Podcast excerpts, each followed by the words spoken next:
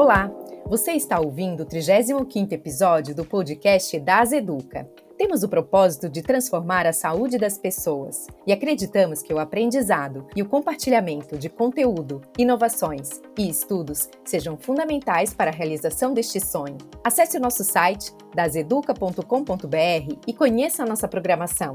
Você pode enviar um e-mail com suas dúvidas e sugestões para dasa.educa@dasa.com.br. Queremos ouvir você para que juntos possamos construir um novo canal com o propósito de gerar e fomentar conhecimento para o setor de saúde. Eu sou a doutora Aline Guimarães e você está ouvindo o podcast Das Educa.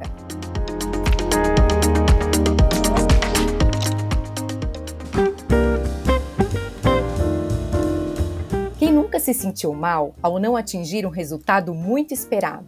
Ou então, achou que alguma tarefa poderia ser impossível de ser cumprida e algum cargo profissional muito desejado era demais para o seu conhecimento ou competência?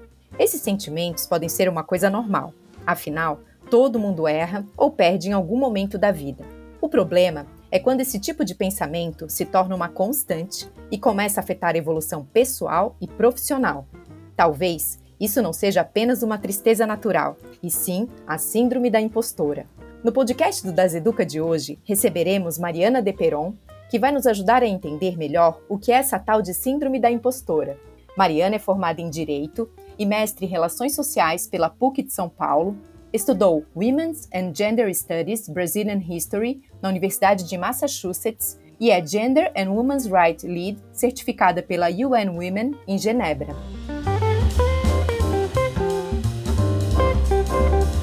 Seja muito bem-vinda, Mariana. Bom, acredito que para começarmos, não tem como fugir da pergunta: o que é síndrome da impostora? Obrigada. A síndrome da impostora é um fenômeno que foi identificado no final da década de 70 do século passado por duas psicólogas americanas, Pauline Clance e Suzanne Imes. Elas faziam trabalhos acadêmicos com grupos de mulheres na universidade elas começaram a notar que as mulheres, né, muitas mulheres que já enfim, acumulavam prêmios e glórias acadêmicas, se sentiam fraudes intelectuais e tinham pensamentos constantes e, obviamente, comportamentos de autossabotagem, de não acreditar em seus feitos e de atribuir o seu sucesso a fatores externos, como por exemplo a sorte e também a famosa frase estar no lugar certo na hora certa. Perfeito.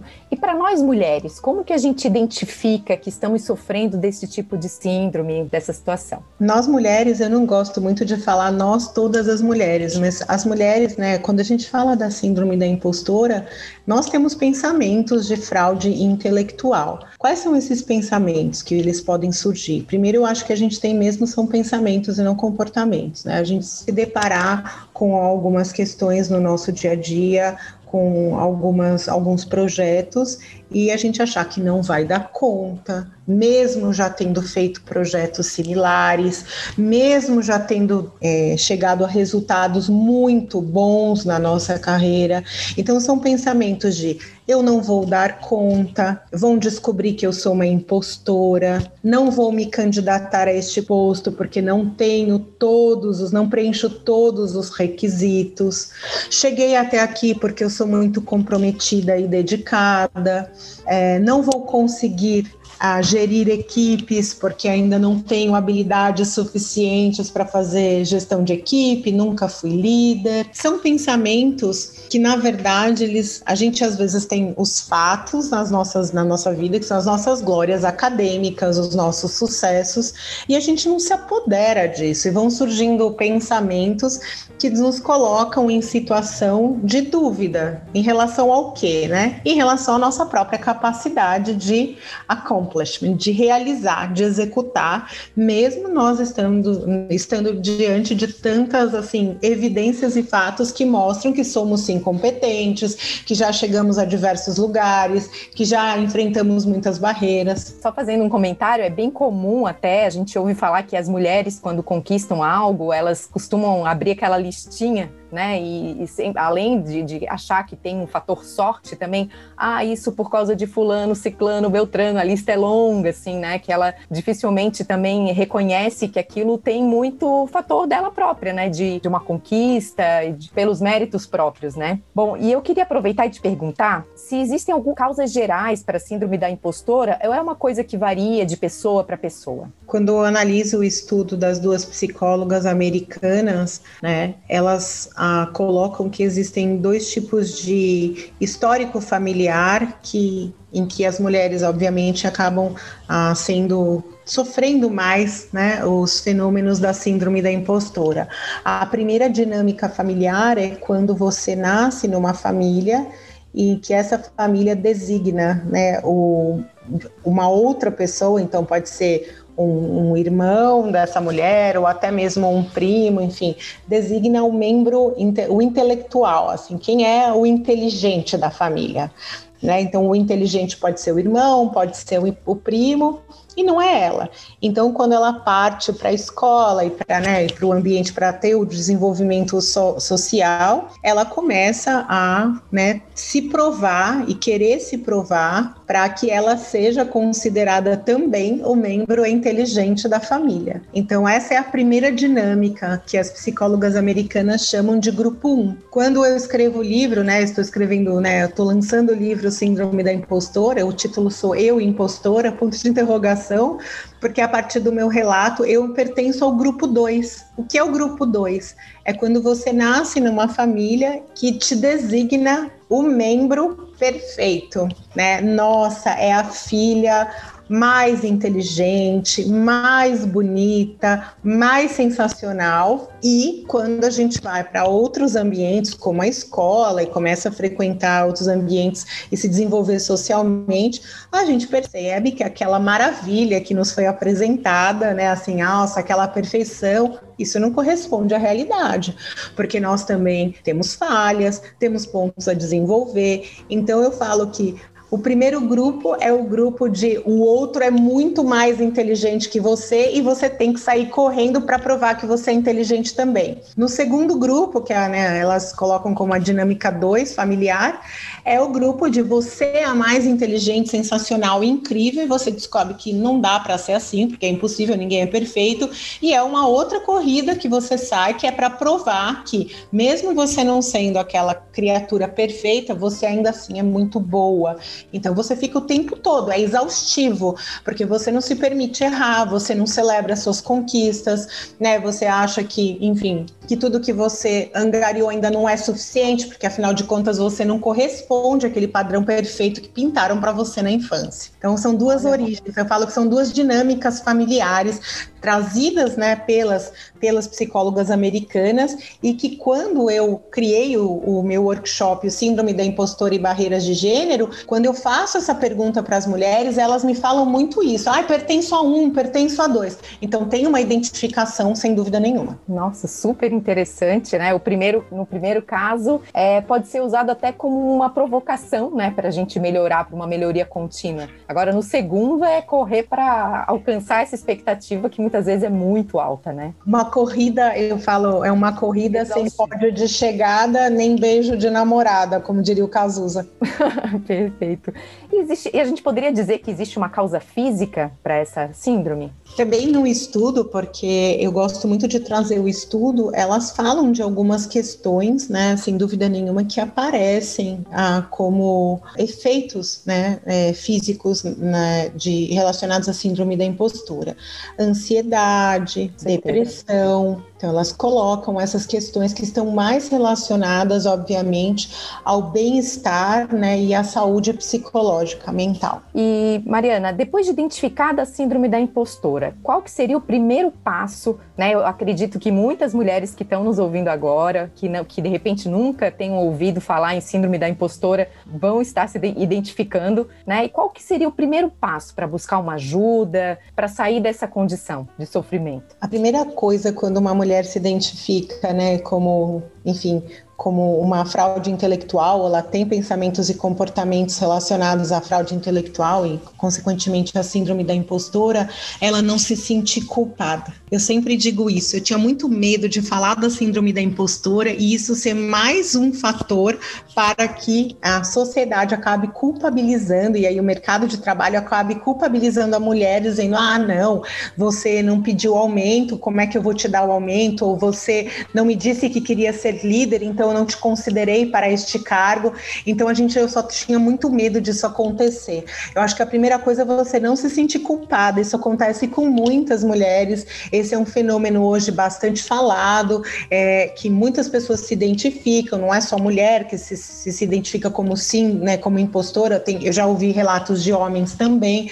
Acho que a primeira coisa é entender que isso acontece. Quando você fala, puxa, não estou sozinha nessa, existe mesmo alguma coisa relacionada a isso, outras pessoas experimentam disso, eu acho que isso acaba te acolhendo, você não se sente um peixe fora do aquário, né? Esse é o primeiro ponto. Uma outra coisa que é super importante, a partir do momento que você se entende, né, com pensamentos de, de fraude intelectual e de impostora, é você buscar o autoconhecimento. Eu entendo ser muito importante, muito importante a, a, o aconselhamento terapêutico, essas questões mesmo, você procurar, né, fazer terapia. E óbvio, eu acho que no caminho do autoconhecimento existem muitas ferramentas que a gente pode utilizar para que nós possamos né, fortalecer a nossa autoconfiança e a nossa autoestima. Mesmo fazendo isso, é exatamente o ponto que eu sempre trago, existem uma série de barreiras estruturais e organizacionais, são barreiras de gênero, além da gente ainda lidar com questões muito severas relacionadas à, à desigualdade de gênero. Então, eu acho que é importante a gente ter ciência desse contexto, de que, óbvio, você tem que trabalhar a sua autoestima e a sua autoconfiança, mas também entender que o sistema que nós estamos inserida, que ainda é um sistema patriarcal, é um sistema em que não há igualdade de direitos e oportunidades para todas as mulheres, que esse sistema é um sistema opressor. Sim, com certeza. É importante a gente ter essa, essa consciência do ambiente, a culpa, né? A, a, mulher, ela é muito cheia de culpa, é a mãe que tem culpa porque o filho, né, porque não dá atenção suficiente, quando tá dando atenção para o filho, acha que tá deixando a desejar no trabalho, enfim, é uma, uma série de, de situações que deixam a mulher nessa condição, né, opressora mesmo, né.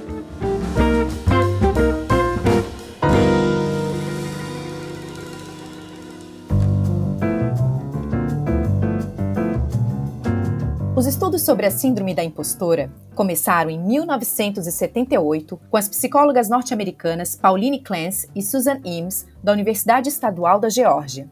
Elas começaram as pesquisas com 150 mulheres em posição de destaque nas suas profissões e identificaram que quanto mais respeitadas e bem-sucedidas, mais essas mulheres se sentiam inseguras e acreditavam que eram uma fraude. Dentro da pesquisa, alguns fatores chamaram a atenção, como quando elas desviavam todos os tipos de elogios sobre suas conquistas e tratavam seus feitos como sorte, ou a dificuldade de acreditarem que estavam em suas posições por méritos próprios. Porém, apesar de o estudo ser relacionado a mulheres em seu início, as pesquisas recentes mostram que mais e mais homens também apresentam este tipo de comportamento.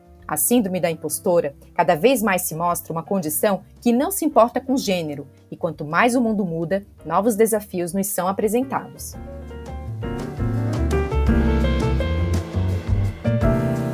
Mariana, você já deu várias dicas aí em relação a como a síndrome da impostora pode atrapalhar né, a vida da mulher, com sintomas de ansiedade, de depressão, né, essa autossabotagem. É, que outros é, exemplos práticos a gente poderia trazer aqui né, em relação a essa, esse prejuízo para o dia a dia das mulheres que sofrem dessa síndrome? Eu conheço mulheres que têm pensamentos e comportamentos de fraude intelectual e elas me confidenciam isso depois que a gente faz os workshops e que efetivamente esses pensamentos e comportamentos acabam impedindo com que elas avancem é, nas carreiras. É, elas acabam não pedindo uma promoção, não pedindo um aumento, não se candidatando, por exemplo, a uma vaga de mestrado, a uma vaga de doutorado, porque elas acreditam que elas não vão conseguir dar conta. Eu acho que isso que você trouxe é verdade. Nós vivemos numa sociedade que culpabiliza a mulher o tempo todo. E essa culpabilização, ela vem lá de quando a gente é criança. Então,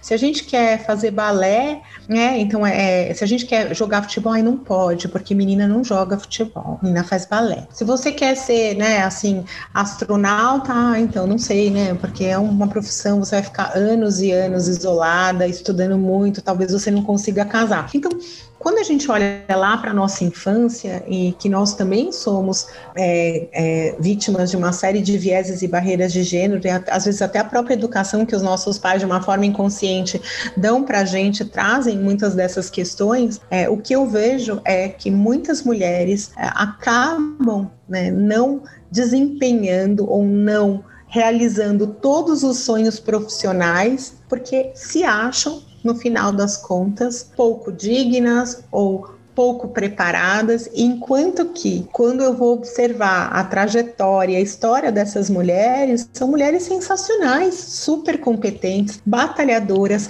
que estudaram horrores, fizeram mil e um cursos para se aprimorar, né? e tem isso. Hoje, se a gente olha os dados, a mulher, se a gente colocar, obviamente, na faixa etária, né, em dados percentuais, a mulher hoje tem né, as mulheres elas procuram mais e têm nível de instrução maior do que a porcentagem de homens, considerando a faixa etária. Então a mulher ela veio para o mercado de trabalho e ela já sabia que esse mercado não era fair, né, não era justo, então ela, ela se capacita muito mais. Né? Eu vejo, por exemplo, quando eu vejo o pool das minhas amigas, elas fazem muito mais cursos de aprimoramento e capacitação do que quando eu olho o meu grupo de amigos.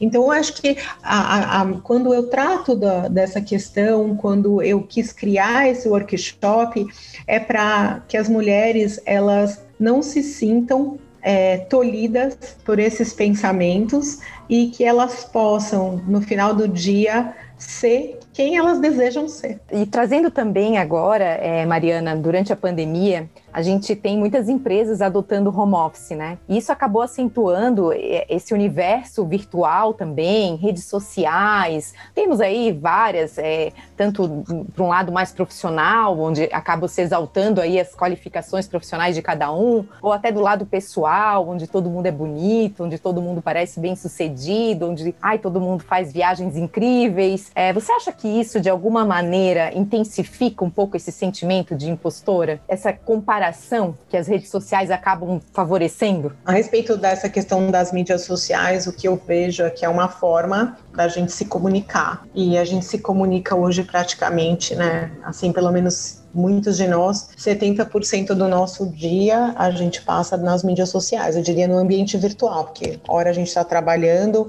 hora a gente está consumindo algum conteúdo que está disponível nas mídias sociais. O que eu acho que as mídias sociais fazem com a gente não é não é a gente se sentir mais Eu acho que ela mexe muito com a questão da aparência, não só a questão da aparência física, mas você tá lá vivendo a sua realidade. Para quem é mulher, para quem soma o papel, obviamente, né, de administrar a casa, o trabalho, muitas vezes os filhos, quando você decide ter filhos. A questão é que a pandemia trouxe para dentro da nossa casa uma série de papéis que antes dentro da nossa casa eu falo que era o nosso ambiente de acolhimento e de lazer e descanso. Agora não, a casa virou o ambiente de trabalho, o ambiente da escola, o ambiente em que os conflitos acontecem. E aí, quando você pega as mídias sociais, você tá lá, o bagaço do bagaço, e você olha nas mídias sociais aquelas amigas que estão viajando, que estão com a cutis maravilhosa,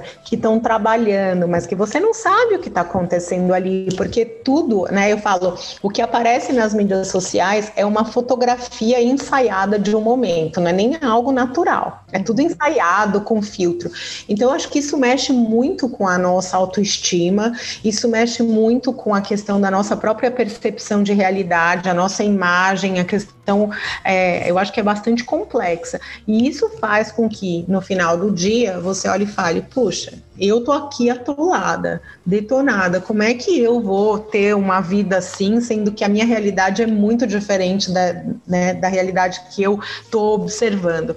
Então, eu acho que no final do dia, não é uma questão de você se sentir mais impostora, mas você se sente realmente insuficiente. E isso vai minando a gente, vai minando a nossa saúde física, psicológica, né? é, emocional, mental, enfim. Eu acredito mesmo que a gente precisa ter bastante cuidado quando a gente assim se coloca nas mídias sociais e com o uso das mídias sociais e se perguntar o quanto isso está sendo saudável, o quanto isso está sendo um momento de descompressão, descontração para um momento de opressão. Perfeito.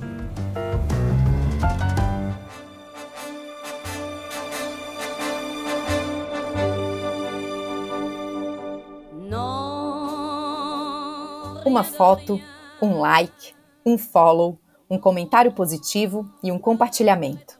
O mundo atual criou novas importâncias em nossas vidas. Cada vez mais e mais pessoas passam grande parte do seu dia em frente à tela do celular, olhando fotos de pessoas viajando, de corpos sarados em paisagens paradisíacas e momentos constantes de alegria e felicidade.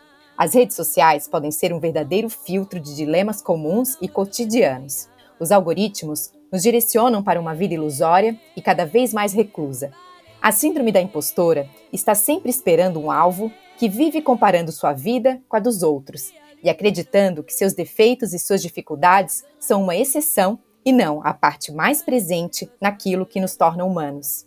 Acredite no seu potencial e caso você passe por alguma situação ruim, faça um favor a si mesma e não desperdice sua dor. Neste mês da mulher, eu gostaria de deixar com vocês as palavras de Simone de Beauvoir: Mulher não nasce, mulher torna-se.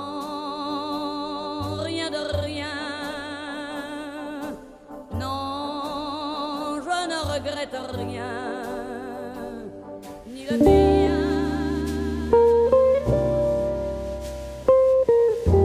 Bom, Mariana, nós estamos no mês da mulher e é óbvio que as mulheres ainda vivem uma enorme desigualdade no mercado de trabalho, como tu mesma falou ainda há pouco. Essas barreiras e dificuldades que as mulheres enfrentam é, no ambiente profissional podem ser potenciais causadoras da síndrome da impostora? É difícil a gente dizer quem nasceu primeiro, né? O ovo ou a galinha? É o pensamento de impostora ou é o contexto em que nós vivemos que fazem, né, que faz com que nós tenhamos pensamentos de impostora? Eu acho que a gente precisa entender o combo indigesto, que eu gosto de chamar. Essa é, é a expressão que eu utilizo. Primeiro, né, sem dúvida nenhuma, a sociedade em que nós estamos inserida. Nós vivemos, estamos numa sociedade patriarcal. Não há dúvidas sobre isso. Não temos mesmos direitos, não temos mesmas oportunidades, temos vários dados que atestam isso, que vão desde a questão da das mulheres nas posições de liderança e alta liderança nas organizações organizações, no setor público, no ambiente político até a questão dos altos índices de violência doméstica e feminicídio. Então a gente tem esses dados, são dados que, que corroboram o que eu estou dizendo. Uma outra questão, além da gente viver essa sociedade, é que, obviamente, os efeitos de uma sociedade patriarcal estão dentro das organizações. As organizações não são ambientes que estão, eu falo que estão é, free from patriarchy. Elas não estão livres do patriarcado, pelo contrário. Ali dentro são reproduzidas diversas barreiras relacionadas a esse sistema. Então, nós temos dificuldade em ascender para determinados cargos, nós temos muitas vezes um ambiente que é hostil, que se, onde se pratica desde microagressões até agressões, como é o caso do assédio sexual, e nós temos políticas e práticas, né, relacionadas, por exemplo, a benefícios e licenças, que não nos trazem ali um, uma, uma uh, não nos trazem um cenário de igualdade. Pelo contrário, eu vejo muitas empresas com políticas e benefícios que, na verdade, não são igualitários para homens e mulheres. Quando a gente olha esse contexto, obviamente, né, que é um contexto estrutural da sociedade e institucional de muitas organizações, a minha questão é essa: quem que nasce primeiro, né? O pensamento de impostora ou a questão das barreiras de gênero, os vieses, os preconceitos olhando para a nossa história, história da opressão, objetificação e inferiorização da mulher, que data de mais de milênios atrás, eu realmente acredito que os pensamentos de impostora surgem porque nós, desde muito pequenas, vivemos num contexto em que vai nos, a realidade que vai se apresentando é uma realidade completamente injusta. Fica sempre essa pergunta: se fosse um contexto diferente, será que eu sentiria isso, né? Você tem toda a razão. E é, eu estava lendo até uma reportagem com Michelle Obama, onde ela assume, né, que ela, ela falou: não sabia que tinha esse nome, mas eu me senti uma impostora. Eu me perguntava: estou à altura para ser a primeira dama dos Estados Unidos? E ela traz que além dessa questão de ser mulher, tem a questão também de ser negra, né? Então você acha que é, existem outros preconceitos atrelados a essa, a essa síndrome da impostora, além da questão do gênero? Quando a gente observa a questão da mulher, é, a gente nunca pode observar de forma isolada. Então, a mulher branca, né, cisgênero né, e heterossexual, ela tem uma vivência na sua, nossa sociedade que é completamente diferente de, por exemplo, uma mulher negra, lésbica, periférica. Então, eu acho que nós precisamos, a, a, nossa pauta de assuntos relacionados à igualdade de gênero, ela sempre precisa ser firmada observando-se a interseccionalidade, que é esse conjunto de opressões que se somam para determinados indivíduos que estejam ali na mesma categoria. Então, dentro de gênero, que nós temos mulheres, cis ou trans, nós temos que sempre olhar esse conjunto de opressões. O fato de ser mulher, por exemplo, o fato de ser uma mulher negra, uma mulher indígena, isso vai somando opressões. Então, dentro do nosso grupo, nós temos as mulheres mais privilegiadas e as mulheres menos privilegiadas e mais oprimidas, né? sem dúvida nenhuma.